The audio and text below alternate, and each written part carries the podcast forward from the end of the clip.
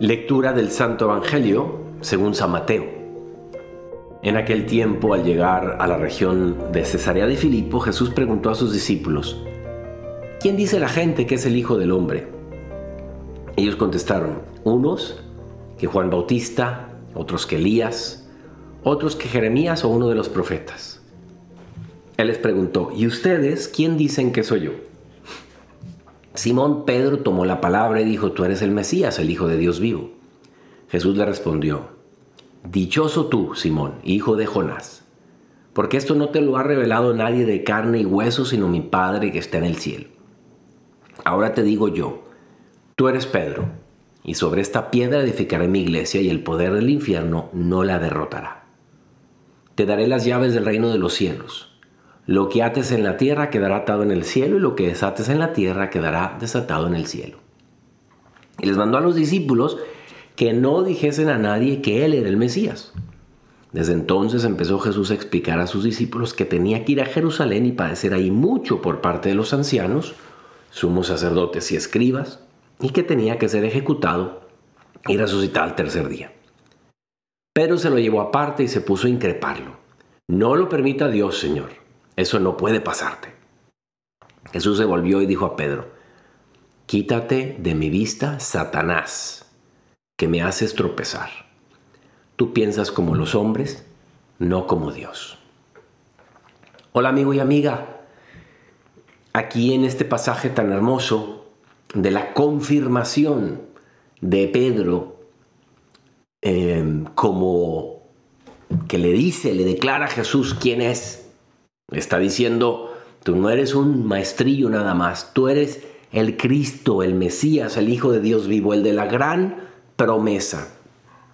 Muy curioso porque este pasaje, como ustedes saben, es el pasaje que los católicos tenemos como para fundamentar que Pedro fue el primer papa y después de Pedro, pues todos los sucesores eh, de Pedro pues les llamamos que este es Pedro. O sea, ahorita Francisco es nuestro Pedro de hoy. Y es muy hermoso que no solo nos basamos en este pasaje del Nuevo Testamento, sino que este pasaje está citando a Isaías 22, aquí donde dice, te daré las llaves del reino de los cielos, lo que ates en la tierra quedará atado en el cielo. En el Antiguo Testamento, en ese capítulo 22 de Isaías, se tenía la costumbre, y vaya que es fundamento para nuestra fe también el Antiguo Testamento, que al que era el vicerregente de una nación, el que iba a regir y que se le daba el poder de atar y desatar, de abrir y cerrar, pues el que iba a gobernar y, era el primero en la nación israelita, pues a ese se le decía que tenía las llaves. Por eso Jesús, conociendo el Antiguo Testamento como experto que era de él, pues aquí utiliza y le dice, él le, al ver que Pedro es el que declara la divinidad. Y el acto o la calidad de Mesías de Dios lo confirma y le dice, Pedro, te voy a dar las llaves de los cielos. Tú, lo que tú ates aquí en la tierra quedará todo en el cielo y lo que desates en la tierra quedará desatado en el cielo. Dándole a él la primacía, que significa la ventaja sobre los demás obispos. Por tanto, creemos nosotros pues, que Pedro es, es, el, el vicario de Cristo en la tierra. Este, en este sentido, este pasaje es muy hermoso. Pero hay otra parte que puede ser, ahorita te, como que te di un poquito de cultura bíblica para sostener y sustentar nuestra fe, pero ahora quiero irme a lo espiritual para nuestros corazones, nuestras almas. Me llama muchísimo la atención que cuando uno se pone a confesar a la gente, o simplemente en diálogos, conversaciones con gente que está sufriendo, que dice, Padre, necesito hablar con usted, me está como se suele decir, me está llevando el tren, o sea, estoy triste, estoy pasando aceite, estoy muy mal, pues la historia pareciera como que en todas esas cosas negativas que la gente va experimentando, la siente como si Dios mirara hacia otro lado, como que si nos olvidara, nos abandonara. Como si Jesús nos dejase de amar en esos momentos difíciles, ¿me explico? Y sin embargo, Qué gran lección aquí de cómo todos somos como Pedro, que queremos quitar del camino de la vida y del camino hacia el cielo todo sufrimiento. y decimos, no, no, no, no, Señor, tú no vas a ir a la cruz, no lo permita Dios. Y Jesús nos dice en este Evangelio, con otras palabras, pero con aquella frase famosa de, sin sacrificio no hay redención. Sin esfuerzo no hay triunfo. Sin el dolor ofrecido no hay amor recibido.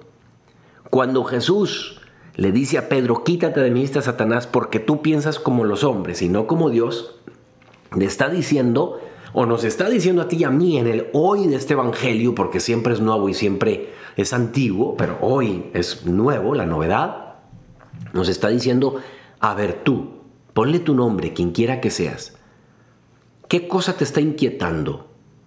¿Qué te está doliendo? ¿Qué ansia traes? ¿Qué estrés traes?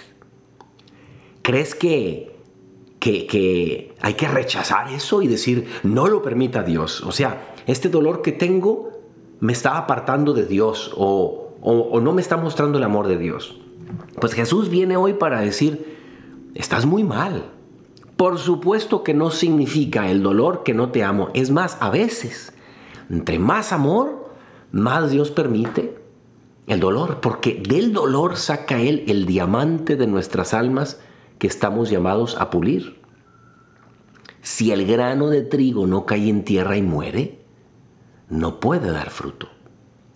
Si tú, amiga, amigo, en esto que estás pasando, no eres capaz de ver, de verte a ti mismo, a ti misma, con los ojos de Jesús, que el grano de trigo necesito aprovecharlo, estoy cayendo a la tierra para morir porque necesito con el valor tan grande que Dios le dio al dolor, empezar a amar a través del dolor. Acuérdate que el dolor y el amor son dos caras de la misma moneda. Por eso cantamos en la misa y decimos, hay que morir para vivir. Una madre muere a sus dolores y a su comodidad para que viva el hijo.